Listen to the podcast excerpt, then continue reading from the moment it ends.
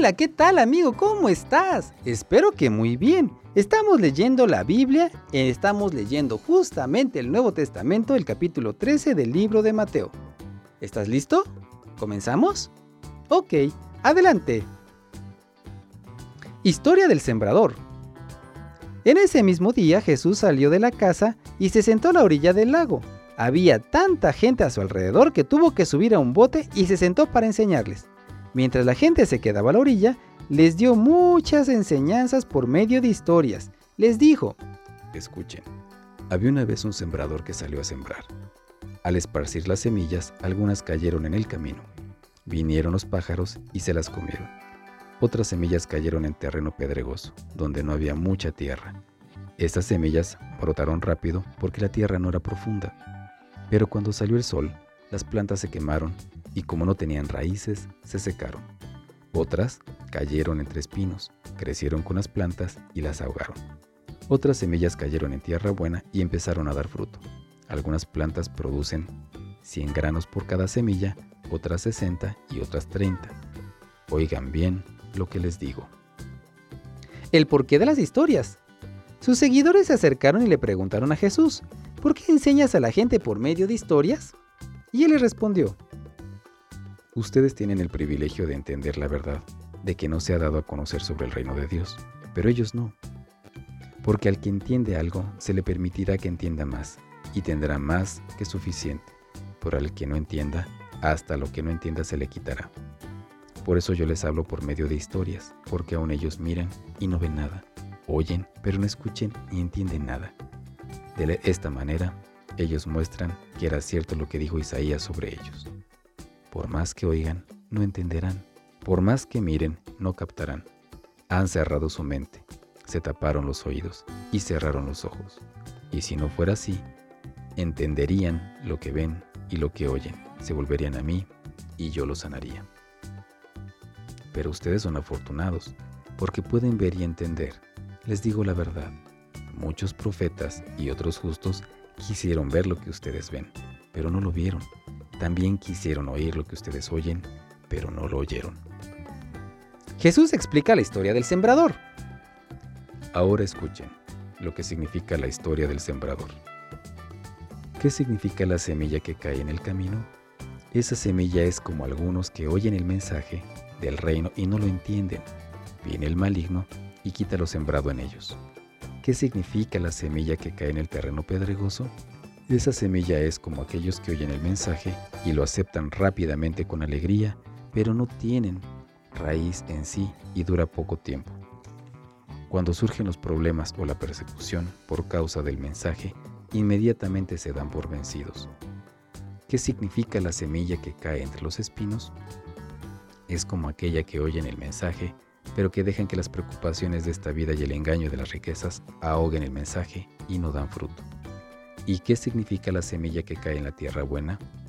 Esa semilla son los que aceptan el mensaje y lo entienden, lo producen en una buena cosecha, darán mucho más de lo sembrado, hasta 30, 60 y 100 veces más. Historia del trigo y la mala hierba. Entonces Jesús les contó, les contó otra historia.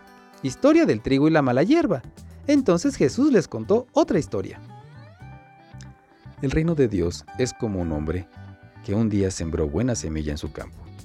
Pero por la noche, cuando todos estaban durmiendo, vino su enemigo y sembró mala hierba en el trigo y luego se fue. Cuando el trigo creció y dio sus granos, también creció la mala hierba. Entonces los siervos del dueño de la cosecha se acercaron a él y le dijeron, Señor, usted plantó semillas buenas, ¿no es cierto?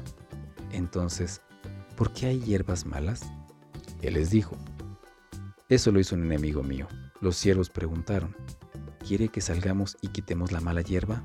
Y el dueño les dijo, no, porque estarían arrancando también, junto con la mala hierba, a la buena hierba. Dejen que ambos crezcan juntos.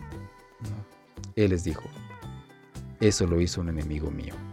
Los siervos le preguntaron, ¿quieres que salgamos y quitemos la mala hierba? Y el dueño les dijo, no porque cuando estén arrancando la mala hierba, también pueden arrancar el trigo. Dejen que ambos crezcan hasta que el día de la cosecha llegue. No. No, porque cuando estén arrancando la mala hierba también pueden arrancar el trigo. Dejen que ambos crezcan juntos hasta el día de la cosecha. Cuando llegue ese día, les ordenaré a los que recogen la cosecha que primero recojan la mala hierba y hagan un bulto para quemarlo y que después pongan el trigo en mi granero. Historia de la semilla de mostaza. Después, Jesús les contó otra historia. El reino de Dios es como una semilla de mostaza que un hombre plantó en su campo. Esta semilla es la más pequeña de todas, pero cuando crece se vuelve la planta más grande del jardín. Se hace árbol a tal punto que vienen las aves y hacen nidos en sus ramas. Les dijo otra historia. El reino de Dios es como la levadura que una mujer mezcla con mucha harina. Al final, toda la masa queda fermentada. Jesús usaba historias. Jesús usaba historias para decirle todo esto a la gente. De hecho, nunca les habló sin utilizar historias. Eso es lo mismo que dijo el profeta. Yo hablaré por medio de historias, contaré cosas que han hecho en secreto desde la creación del mundo. Jesús explica una historia difícil. Claro, Jesús sí puede. Luego, Jesús despidió a la gente y entró a la casa. Sus seguidores se acercaron y le pidieron, explícanos la historia de la mala hierba del campo. Y Jesús le respondió, El que planta la semilla buena en el campo es el Hijo del Hombre. El campo es el mundo y la semilla buena son todos los hijos del reino de Dios.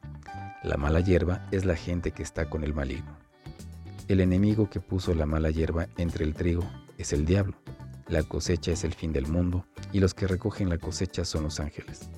Lo mismo que le pasa a la mala hierba que se seca y que se quema en el fuego, así va a suceder con al fin del mundo. El Hijo del Hombre enviará a sus ángeles y ellos van a juntar a todos los perversos y a los que hacían pecar a los demás y los expulsará de su reino. Los echarán al horno encendido, donde gritarán y crujirán los dientes de dolor. Entonces los justos brillarán como el sol en el reino de su Padre. Oigan bien lo que les digo. Historias del tesoro de la el del tesoro y la oh, mm, ah, uh, um. Historias del tesoro y la perla. El reino de Dios es como un tesoro escondido en un campo. Un día, un hombre encontró el tesoro y lo escondió allí otra vez. Estaba tan feliz que fue y vendió todo lo que tenía y compró ese terreno. El reino de Dios también es como un vendedor que buscaba perlas finas. Cuando el vendedor encontró una perla muy costosa, fue y vendió todo lo que tenía y la compró. Historia de la red. También el reino de Dios es como una red para pescar que se lanza al mar y en la que caen muchos peces de diferentes clases. Cuando la red está llena, los pescadores la llevan a la orilla, se sientan allí y eligen los peces buenos y los meten en canastas, pero tiran los peces malos. Lo mismo va a pasar cuando llegue el fin del mundo. Los ángeles van a venir y van a separar a los malos de los justos. A los malos los van a lanzar a las llamas de fuego y llorarán y crujirán los dientes. Y Jesús les preguntó, Jesús les preguntó, ¿entienden todo esto? Ellos contestaron, sí, entendemos. Y él les dijo, bueno, todo maestro de la ley que ha aprendido sobre el reino de Dios es como el dueño de una casa. De lo que tiene guardado saca cosas nuevas y cosas antiguas. Jesús visita a su pueblo. Cuando Jesús terminó de enseñar por medio de estas historias, se fue de allí para su pueblo. Allí comenzó a enseñarles en la sinagoga. La gente estaba sorprendida y decía, ¿de dónde sacó este hombre la sabiduría y el poder para hacer estos milagros? Ese es solamente el hijo del carpintero, su mamá es María y sus hermanos son Santiago, José, Simón y Judas. Y todas sus hermanas están aquí con nosotros. Entonces, ¿de dónde sacó este todo el poder? Y ellos no podían aceptarlo, pero Jesús les dijo, Se honra a un profeta en todas partes, pero nadie es profeta en su propio pueblo y en su propia casa. La gente de este pueblo no creía en Jesús. La gente de este pueblo no creía en Jesús. Por eso allí no hizo muchos milagros.